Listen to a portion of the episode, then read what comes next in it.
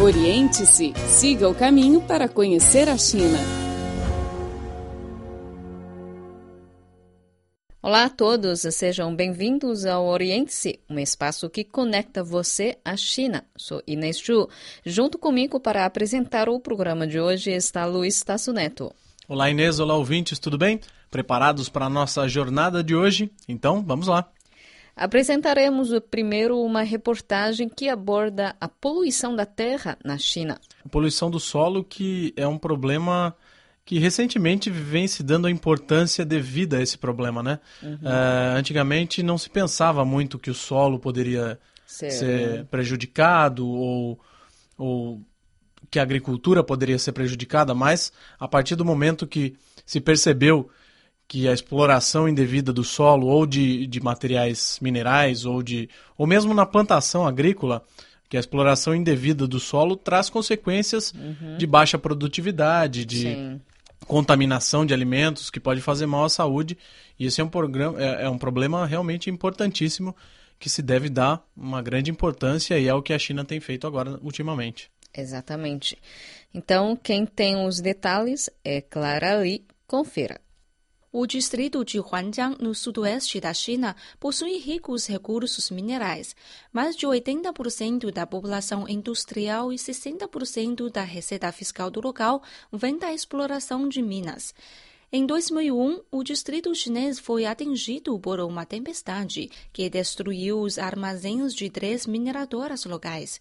Mais de 300 hectares de terra foram gravemente contaminados por metais pesados.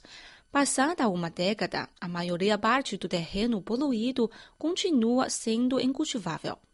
O especialista em recuperação da terra, Liu Zhengui, explica o fenômeno. Os minérios caíram na parte subterrânea com profundidade de 10 a 25 centímetros.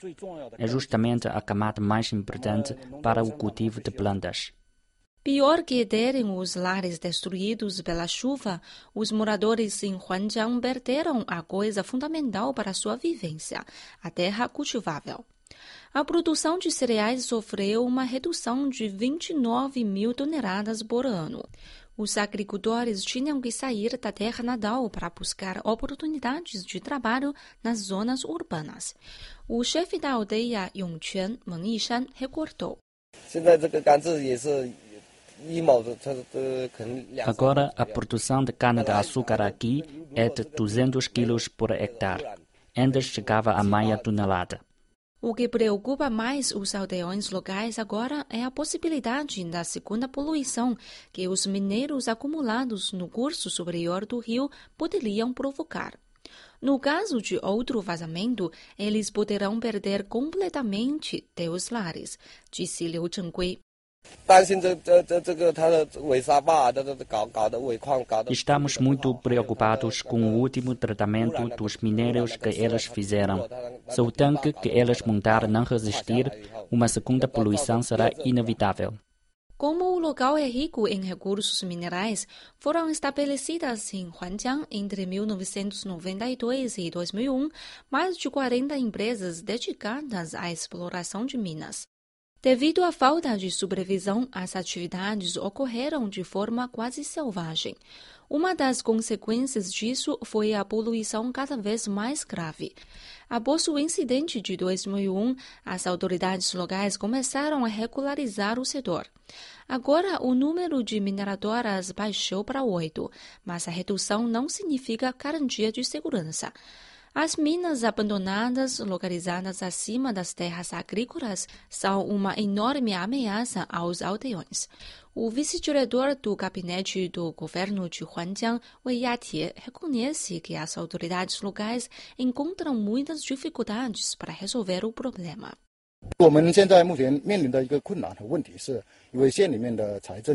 Um problema que enfrentamos agora é a falta de dinheiro. A capacidade financeira que o governo distrital possui é muito limitada para tratar das minas abandonadas. O caso do distrito de Huanjiang não é isolado. O país está encarando sérios problemas ligados à poluição do solo, devido ao modelo extensivo de crescimento e à falta da supervisão. O Ministério da Proteção Ambiental e o Ministério dos Recursos e da Terra divulgaram há pouco tempo o primeiro relatório sobre a situação da poluição da terra no país, um trabalho que levou oito anos para ser concluído. A pesquisa cobre uma área de 6,3 milhões de quilômetros quadrados, tendo como alvo principal os poluentes que podem afetar produtos agrícolas e saúde humana. E o resultado é preocupante. 16,1% do solo tem um teor excessivo de metais pesados. O chefe do Laboratório Nacional para Controle da Poluição da Terra, Lin Yuso, apresentou a situação. As regiões que se desenvolveram mais cedo, como o delta do Rio das Pérolas, delta do Rio Yangtze, Beijing, Tianjin, Hebei e a antiga zona industrial do Nordeste, são as mais afetadas pelo problema. Ainda segundo Lin Yusuo, a poluição do solo é um processo acumulativo de longo prazo e vai provocar a contaminação do subsolo e dos produtos agrícolas. A poluição da terra é uma questão complicada. Um solo agrícola contaminado vai afetar as plantas que crescem lá. Alguns poluentes entram facilmente na cadeia alimentar. Em outros casos, terras poluídas podem afetar a saúde humana se forem construídas lá escolas e residências. Ciente da situação, o país começou a organizar a recuperação da terra em algumas regiões.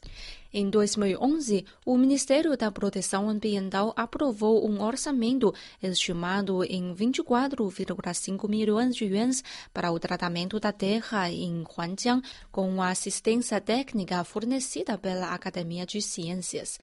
Num campo de demonstração em Huanjiang, cientistas chineses plantaram uma erva chamada grama centípede.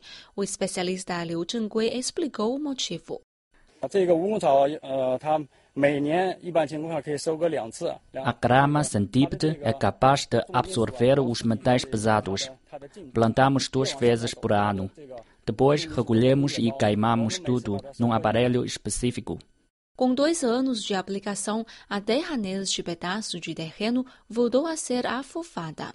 Ainda segundo o cientista chinês, a cana-de-açúcar e o milho são plantas que podem ser cultivadas em terra poluída, pois acumulam pequena porção de metais pesados. Apesar de tudo isso, Liu Zhenggui reconheceu que a recuperação do solo será um processo longo e demorado. É difícil aplicar esses métodos no caso de a área contaminada ser muito grande. Em Huanjiang, por exemplo, a pesquisa e o desenvolvimento tecnológico para o tratamento da terra já levam quase uma década. O custo para recuperar a qualidade da terra também é alto. No caso de Huanjiang, por exemplo, a recuperação de um hectare de terra custa cerca de 1.340 yuans, e quem paga a conta é o governo em vez das mineradoras. Dados mostram que na China, 3% da terra cultivável são gravemente poluídos por metais pesados, fertilizantes e pesticidas. A Assembleia Popular Nacional, o máximo órgão legislativo chinês, está estudando a elaboração de uma lei sobre a produção da terra. Obrigado a Clara pela reportagem. Realmente uma, uma iniciativa importante aí da China destinar um dinheiro para recuperar as terras Principalmente agora que a gente que tanto se fala em segurança alimentar, isso é uma coisa que afeta diretamente a segurança alimentar, né? Uhum. Não só em relação à contaminação dos alimentos, mas também ao volume de produção, né? De, é. de quanto se pode produzir, produzir de, de, de plantações, de é, quanto a agricultura pode produzir para as pessoas comerem, né? Bom, você está acompanhando o programa Oriente-se com Inês Ju e comigo, Luiz Tasso Neto. Vamos para um pequeno intervalo e voltamos logo a seguir. Oriente-se, o programa que deixa você a par de tudo o que acontece na China. Olá, regressamos à segunda parte do programa Oriente-se. Sou Inês Chu. Eu sou Luiz Tasso Neto. A seguir conheceremos um chinês apaixonado por máquinas fotográficas de segunda mão. Para seguir com sua paixão, ele resolveu abrir uma loja dedicada à coleção desses produtos. Laura Lee vai nos contar essa história. Liu Yang, filho de um casal camponês da província de Henan, no centro da China, é o dono de uma loja de câmeras fotográficas Polaroid de segunda mão. Ele trabalha pela concretização de seu sonho. A loja tem boa atmosfera e uma decoração de bom gosto. Ao entrar, fiquei surpreendida com a parede aqui. Nesta parede estão penduradas centenas de câmeras fotográficas Polaroid e máquinas fotográficas de filme de segunda mão, o que provoca normalmente grande choque a quem visita a loja. Nestas máquinas repousa a memória de Liu Yang sobre suas experiências na capital chinesa. Liu Yang gosta de literatura, música e fotografia desde a juventude, mas não tinha oportunidade de obter conhecimentos profundos a respeito. Por isso, deixou sua terra natal e decidiu se mudar para Pequim. Para garantir uma vida básica, achou um emprego como segurança e um condomínio residencial. Trabalhava mais de 10 horas por dia, mas ganhava apenas 600 yuans por mês morava em um quarto subterrâneo dentro do condomínio. Lá fazia muito frio, mesmo no verão. Quando todo mundo fora vestia uma camisa, eu precisava do aquecimento elétrico para poder dormir à noite. Apesar disso, Liu Yang tratava seu trabalho com seriedade. Conheceu vários moradores e se dava muito bem com eles. Fiz grande amizade com dois moradores lá. Eles até me convidavam a jantar.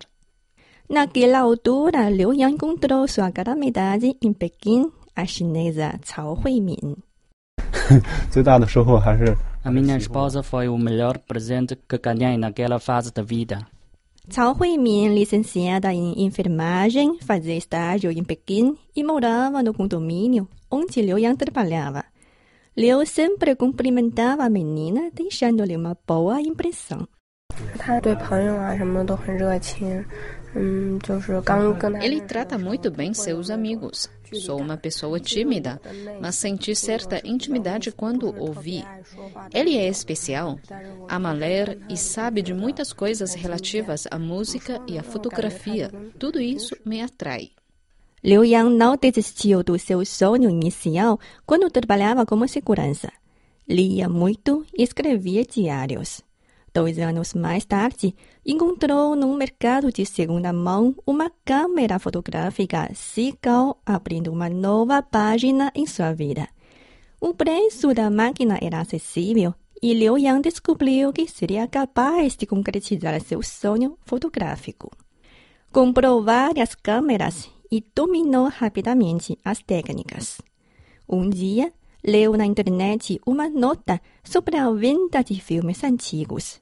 Os rolos de filme inspirados podem ser usados dentro de dois a três anos e muitas vezes geram efeitos especiais nas fotos. Liu Yang comprava na internet um rolo a 3 yuans e o vendia por 6 yuans. Assim, descobriu as oportunidades no negócio de objetos de segunda mão. Este tipo de especulação me fez descobrir outra possibilidade. Pensei então que eu podia vender até as máquinas de segunda mão na internet. Muitos jovens se apaixonam hoje pela fotografia com filmes. O mercado deve ter potencial. O negócio corre bem e segue aumentando. No ano passado, Liu Yang abriu a primeira loja na China que vende câmeras fotográficas Polaroid e máquinas fotográficas com filme de segunda mão. Muito obrigado a Laura pela reportagem. Aí mostra que uma paixão pode ser seguida, não importa, mesmo se você tenha dinheiro ou não. Hum. Ele achou uma outra maneira aí de, de, de seguir a paixão dele. Realmente ele não pode comprar as máquinas fotográficas hum. de última geração, uhum. digitais, com tecnologia avançada, enfim. mas ele pode comprar as máquinas de filme. E, e ultimamente eu tenho percebido um fenômeno interessante. É, essas máquinas de filme, não só, não só em relação à fotografia, é, as coisas mais antigas, elas começaram a, a, voltar a ficar na moda de novo, né? Isso. É como se diz, é, é, é, cool ter coisas antigas, assim, é, é, legal, é uma coisa é, legal de se ter. É. Então tirar foto com, com filme, essas máquinas Polaroid que uhum. sai a foto na hora, uhum. que você mostra uhum. ali para as pessoas, que você dá de presente, estão uhum. uhum. na moda. Inclusive é na, man na maneira de se vestir, eu vejo muita gente vestida. É, The old fashion. É, tipo old fashion, sapatos diferentes, não sei o que, o penteado do cabelo, mas que, que remete a, a décadas passadas, é, que é o estilo vintage que chama, né? É, tá, tá muito na moda e é um nicho de mercado que ele encontrou e eu acho que tem tudo para dar certo. Exatamente. Pelo menos enquanto estiver na moda, né? Hum, exatamente. Bom, é, é, tudo de hoje. Uh, você está acompanhando o programa Orientes com Luiz Tasso Neto e comigo Inês Jun. Até a semana que vem. Tchau, tchau. Você é daqueles que acha que a China é exótica e misteriosa? Então ouça a Rádio Internacional da China e saiba tudo do país que mais cresce no mundo. http português.cri.cn